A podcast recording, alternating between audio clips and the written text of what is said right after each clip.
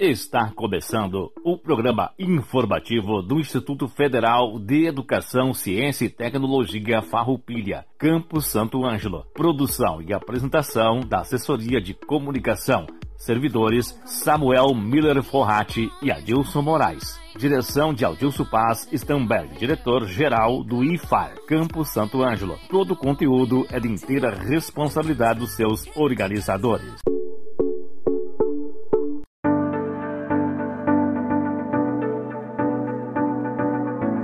Hoje, 18 de maio de 2021, estamos iniciando mais um programa informativo do IFAR Santo Ângelo.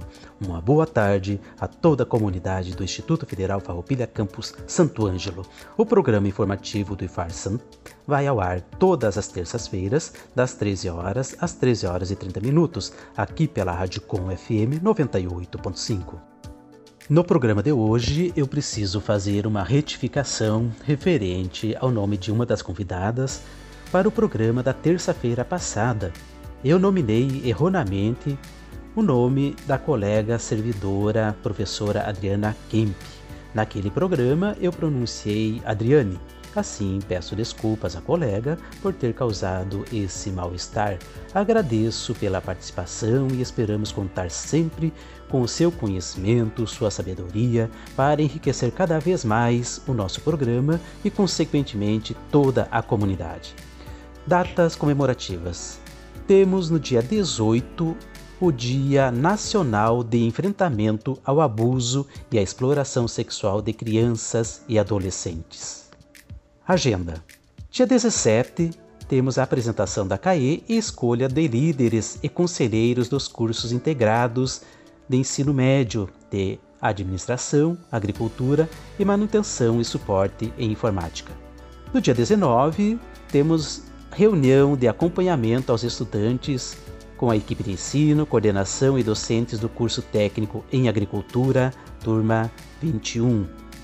Dia 20, temos a reunião de acompanhamento aos estudantes com a equipe de ensino, coordenadores e docentes do curso técnico em administração, com a turma ADM 21. No dia 21, temos a reitoria itinerante no campus Santo Ângelo, com várias reuniões com a equipe diretiva, reunião com os servidores e reunião também com as lideranças estudantis. Notícias: Encerrou ontem, dia 17, o prazo de inscrições referente ao processo seletivo simplificado para preenchimento de vagas remanescentes dos cursos superiores de graduação.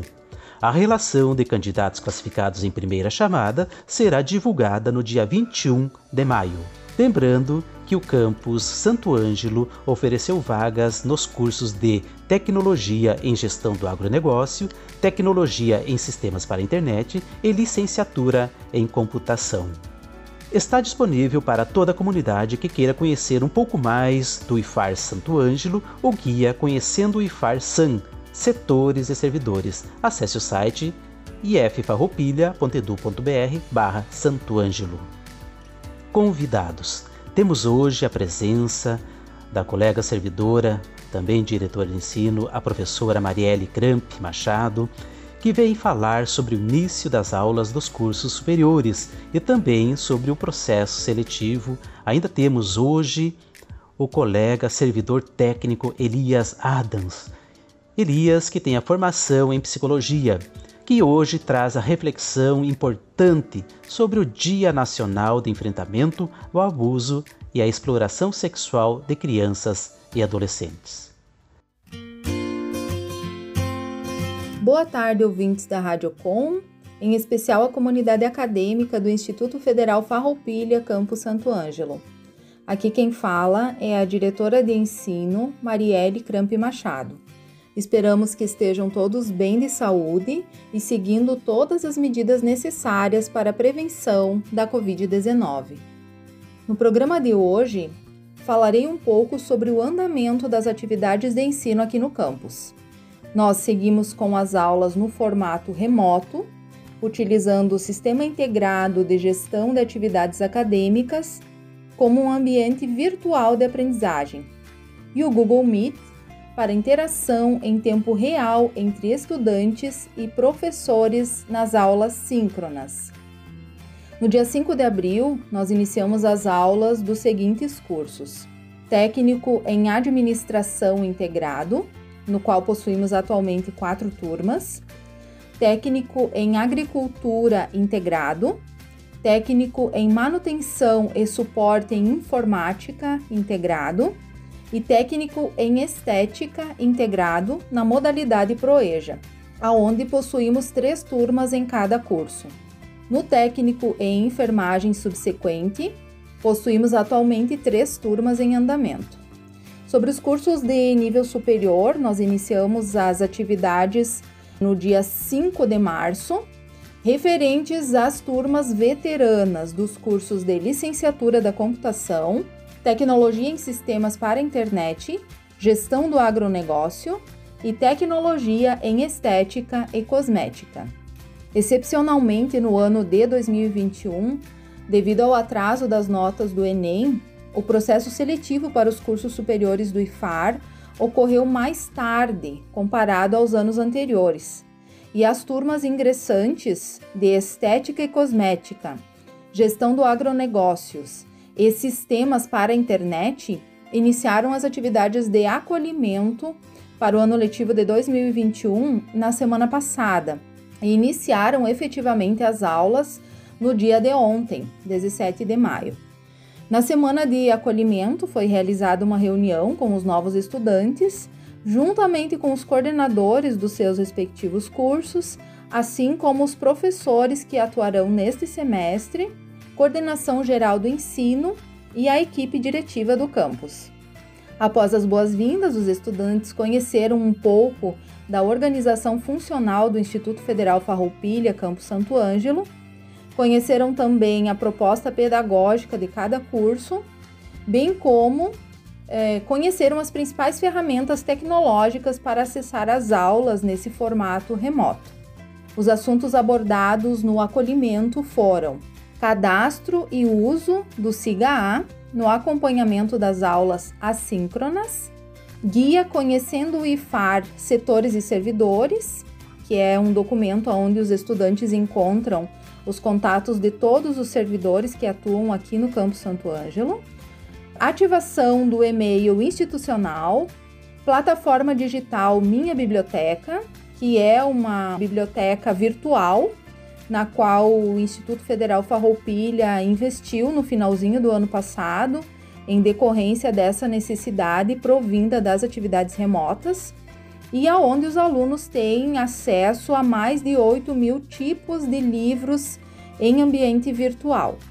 Falamos também do programa pedagógico dos cursos e do cronograma das aulas e organização das disciplinas em blocos, o que visa uma melhor organização e autonomia do estudante para a adaptação ao ensino remoto. Vale ressaltar que finalizou no dia de ontem as inscrições para o processo simplificado, que visou otimizar ainda algumas possibilidades de vaga para os cursos de Sistemas para a Internet, Gestão do Agronegócio, bem como para o curso de Licenciatura em Computação. A publicação da lista dos inscritos sairá hoje, no dia 18 de maio, e no dia 20 de maio será divulgado o resultado preliminar. Após, haverá prazo para interposição de recursos referentes aos resultados até às 20 horas do dia 20 de maio. E no dia 21 de maio será publicada a relação de candidatos classificados em primeira chamada e também o resultado dos recursos. Chamamos a atenção dos possíveis candidatos ao período da confirmação de vagas, que será de 24 a 26 de maio, e a publicação do resultado da confirmação de vaga da primeira chamada será então no dia 28 de maio de 2021. Após esses alunos novos, então oriundos desse processo seletivo simplificado, serão contatados para que possamos programar as atividades de ambientação institucional e também o início das aulas. Ressalto que seguimos com a ampliação dos ramais telefônicos para o atendimento das demandas relacionadas ao processo seletivo, bem como de dúvidas sobre a efetivação das matrículas. E havendo necessidade, basta ligar no 55 3931 3900 e escolher o ramal desejado. Nós desejamos boas-vindas aos novos estudantes do IFAR e saibam que estamos todos à disposição para esclarecimentos de quaisquer dúvidas. Aproveito para informar aos alunos que não retiraram seus livros didáticos no drive-thru realizado no campus que estamos organizando uma nova possibilidade de entrega. No dia 26 de maio, das 13h30 às 16 horas, no auditório da Secretaria Municipal de Educação aqui de Santo Ângelo. Aos alunos que pretendem retirar seus livros lá, nós solicitamos que preencham um formulário que já foi enviado no e-mail institucional e nos grupos de WhatsApp das turmas e também dos pais. Os kits poderão ser retirados pelo próprio aluno, por qualquer membro da família ou por um colega. Quem for retirar os livros neste dia proposto precisará obrigatoriamente estar utilizando a máscara. Então, esses seriam os recados da direção de ensino para o programa informativo do Instituto Federal Farroupilha Campus Santo Ângelo. Desejamos uma ótima semana a todos e todas e precisando, o telefone da direção de ensino é o 55 3931 3930. Seguimos à disposição.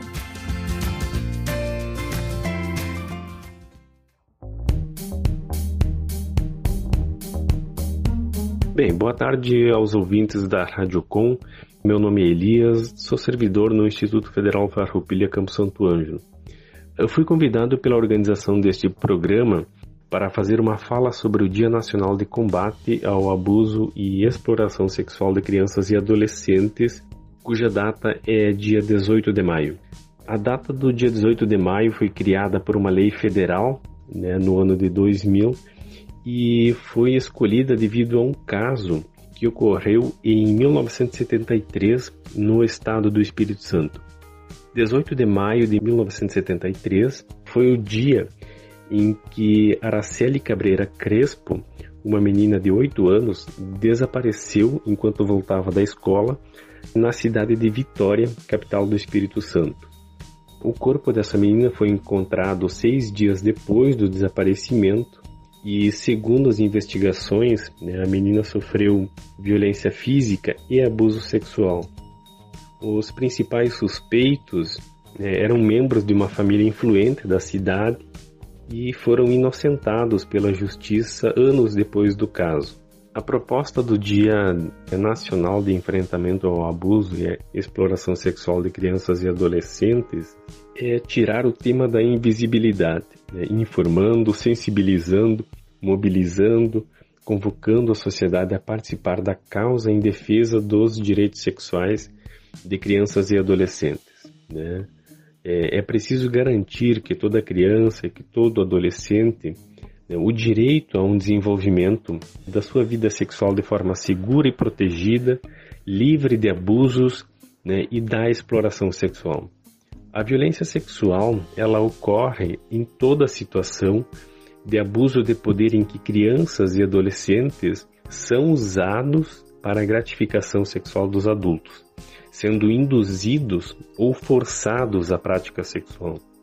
A violação de direitos de meninas e meninos interfere diretamente no desenvolvimento de uma sexualidade saudável, causando danos muitas vezes irreversíveis, problemas psicológicos futuros, né, insegurança, casos muito acentuados de ansiedade, depressão e outros transtornos mentais. E a violência sexual ela atinge crianças e adolescentes de todas as idades né, e classes sociais. É preciso fazer uma distinção. Né? Existem dois tipos abrangentes de violência sexual: o abuso sexual e a exploração sexual. O abuso sexual é toda forma de relação entre um adulto e uma criança ou um adolescente em que isso acontece por meio de uma ameaça física ou verbal, né? pode-se utilizar a sedução, a manipulação para conseguir fazer essa agressão. Na maioria dos casos, o agressor ele é uma pessoa conhecida da criança ou do adolescente, né? É um familiar, é um vizinho, é alguém próximo, né? é alguém que conhece a dinâmica familiar, conhece um pouco a família, né? onde está essa criança. E é importante frisar que o abuso sexual ele pode acontecer com ou sem contato físico. Tá? O abuso sexual ele não envolve apenas né, uma relação sexual com penetração. Situações, por exemplo, como carícias, é, fala erotizada, exibição de material pornográfico, entre outras, podem ser caracterizadas, são caracterizadas, na verdade, como situações de abuso sexual. E a principal diferença entre o abuso e a exploração é que no abuso, é, no abuso sexual, não há nenhum tipo de pagamento ou gratificação para a criança ou adolescente, né, ou de algum intermediário diferente das situações de exploração sexual. Né? A exploração ela é caracterizada onde uma criança ou um adolescente, né, há uma relação sexual é, de uma criança ou um adolescente com um adulto mediada por, um, por algum tipo de pagamento, né? seja ele em dinheiro, seja ele em favores, presentes, ou seja, tanto a criança quanto o adolescente, eles são tratados como objeto, como mercadorias. A exploração sexual de crianças e adolescentes, ela acontece em diferentes contextos. Ela, por exemplo, uma atividade sexual agenciada, por exemplo, por cafetões, cafetinas, redes de exploração, no tráfico, né, para é, fins de exploração sexual, na pornografia, no turismo, né, com motivação sexual, e no contexto de rodovias, de grandes obras, esses é, cenários aumentam o risco dessas formas de, de agressão, de, de exploração sexual.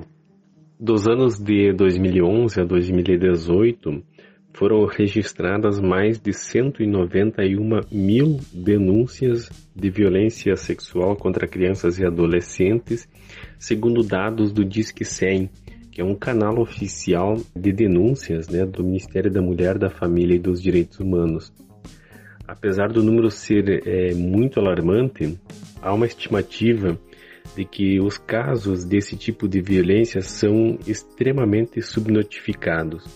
É, Estima-se que apenas 10% dos casos sejam notificados às autoridades. É isso porque a violência sexual contra crianças e adolescentes ainda é um grande tabu na sociedade né? E não discutir o tema, não falar sobre isso, só traz mais riscos a meninos e meninas de todo o país. O site Shieldwood é, lista 10 maneiras de identificar possíveis sinais de abuso sexual infanto-juvenil. É, o primeiro deles é a mudança de comportamento. O primeiro sinal é uma mudança no padrão de comportamento de uma criança. Né? Ah, como uma alteração de humor, é, o retraimento ou extroversão, né, uma agressividade repentina, uma vergonha excessiva, o medo ou pânico. E, e, essa mudança de comportamento, ela acontece de maneira é, inexplicável né, aos, aos olhos da, das pessoas próximas e de maneira imediata e inesperada. Né? Ela não tem uma motivação aparente. Em algumas situações, essa mudança de comportamento é em relação à pessoa, a uma pessoa ou a uma atividade em específico. Né? Então, quando há essa mudança repentina de comportamento, é um sinal que é necessário né, que a família preste é, bastante atenção. Uh, um segundo sinal que é importante é, atentar é uma proximidade excessiva. Né? A violência ela costuma ser praticada por pessoas é, da família ou muito próximas da família, na grande maioria dos casos. Uh, o abusador muitas vezes manipula emocionalmente a criança, né, que não percebe que está sendo vítima né, dessa, dessa agressão e com isso, esse agressor costuma ganhar confiança, né? fazendo com que a criança se cale. É, essa proximidade também permite que o agressor então faça as chantagens né, e constitua o pacto de silêncio é, em torno das agressões, né, fazendo com que por meio de ameaças a criança nunca revele o que tem acontecido. Um terceiro sinal importante é, são os, alguns comportamentos infantis repentinos, né, que acontecem de um momento para o outro, assim, inesperados, né. É importante observar as características do de relacionamento social da criança. Né? Se o jovem voltar a ter comportamentos infantis, os quais abandonou anteriormente, é um indicativo de que alguma coisa esteja errada. Né? Por exemplo, se um adolescente volta a fazer coisas de criança, então esse, esse retorno a um comportamento infantil né, pode ser um indicativo de que alguma coisa está acontecendo e a criança e o adolescente eles sempre avisam, né? Eles revelam as coisas na grande maioria das vezes de uma maneira não verbal, ou seja, elas não fazem isso por meio da fala, por meio de um relato. Então, elas expressam isso por meio de um desenho, de uma brincadeira, né? expressam isso por meio de comportamentos, né? entre outros. Então, essas, essas mudanças de comportamento, né, esses comportamentos infantis, quando se trata de adolescentes, né, são alguns dos sinais. Um quarto sinal que é importante observar, um silêncio predominante. Né?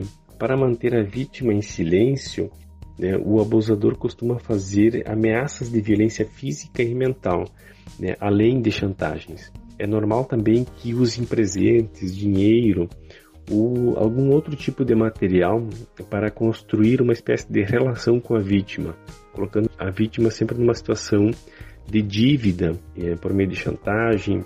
E, e é essencial né, explicar à criança que nenhum adulto ou uma criança mais velha, uma pessoa mais velha, deve manter segredos com ela que não possam ser compartilhados com as pessoas de confiança, como o pai ou a mãe, por exemplo. Nenhum segredo a criança deve ter com outras pessoas que o pai ou a mãe não saibam, tá? Um outro sinal que é importante ficar atento é, são as mudanças de hábito súbitas. Ah, uma criança que é vítima de violência, né, de abuso ou de exploração, ela também apresenta alterações de hábito repentina. Né? O sono, ah, a falta de concentração, uma aparência descuidada, entre outros, né, são o, alguns indicativos de que alguma coisa pode estar acontecendo. Tá? Uh, um outro sinal né, que é importante atentar é a presença de comportamentos sexualizados, de comportamentos sexuais. Uma criança apresenta interesse por questões sexuais ou que façam brincadeiras de cunho sexual, usam palavras ou desenhos que se referem às partes íntimas, podem estar indicando uma situação de abuso. É, e por isso é importante que a escola, os professores, as professoras estejam atentos também a esses sinais, né? na medida em que aparece, por exemplo, no desenho de uma criança aparece né, o desenho dos genitais masculinos ou femininos, pode ser um indicativo de que essa criança tenha passado por algum tipo de experiência. Né? E é importante frisar que pode ser um indicativo.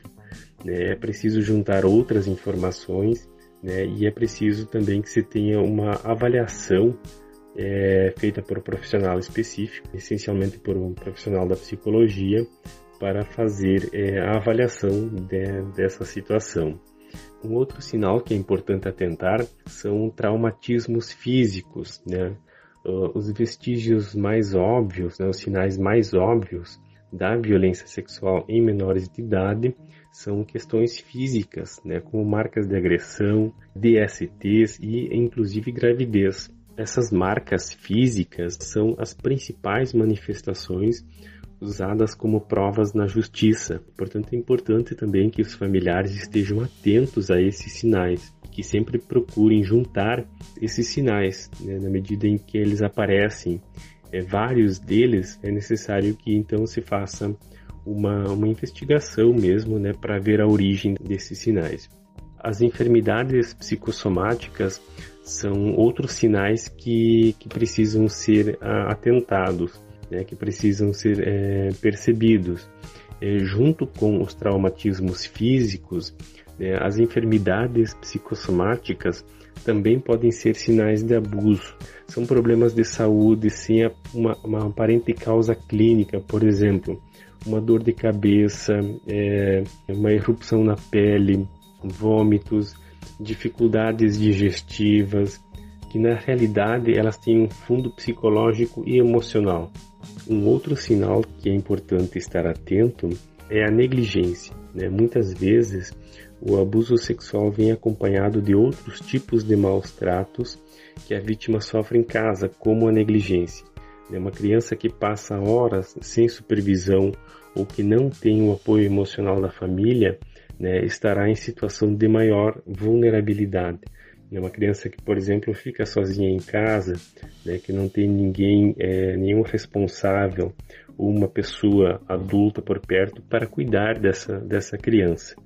Um décimo sinal, né, um, um último sinal que é importante, é, diz é, respeito à frequência escolar.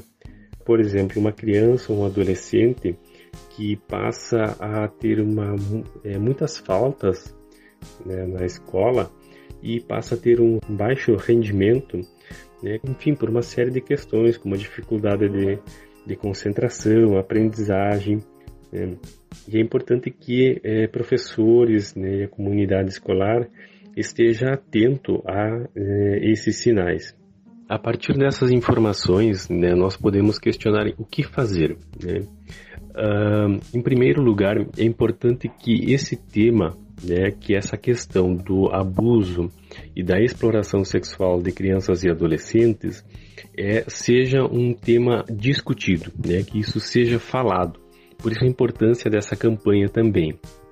E por fim, para que essa campanha tenha êxito, para que ela consiga diminuir esses números assustadores dos casos de abuso e exploração sexual de crianças e adolescentes, cada um de nós precisa fazer a sua parte.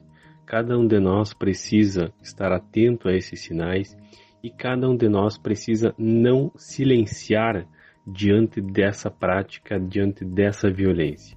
Né? Cabe a cada cidadão, a cada pai, a cada mãe, a cada professor, a cada pessoa que conheça uma criança, cabe a cada um de nós fazer um papel ativo de cuidado, de proteção das crianças e dos adolescentes. Por hoje seria isso. Um abraço a todos. Agradecemos à professora Marielle Gramp por trazer essas informações oportunas à comunidade acadêmica e também agradecemos ao colega Elias que fez essa brilhante reflexão sobre o enfrentamento ao abuso e a exploração sexual de crianças e adolescentes. Agradecemos também ao nosso colega Samuel Forratti, que realiza a produção e a edição desse programa. Agradecemos também ao colega Dilson Moraes pela organização e locução do programa. Encerramos o programa de hoje com a seguinte reflexão de Rubem Alves, uma crônica sobre ouvir do livro Ostra Feliz não faz pérola, pois nesses momentos de que as pessoas estão um pouco mais sensíveis devido a essa pandemia que assola a todas as nações, saber ouvir e saber falar é importantíssimo. O ato de ouvir exige humildade de quem ouve. E a humildade está nisso, saber não com a cabeça, mas com o coração, que é possível que o outro veja mundos que nós não vemos. Mas isso, admitir que outro vê coisas que nós não vemos, implica reconhecer que somos meio cegos. Vemos pouco, vemos torto, vemos errado. Bernardo Soares diz que aquilo que vemos é aquilo que somos. Assim, para sair do círculo fechado de nós mesmos, em que só vemos nosso próprio rosto refletido nas coisas, é preciso que nos coloquemos fora de nós mesmos.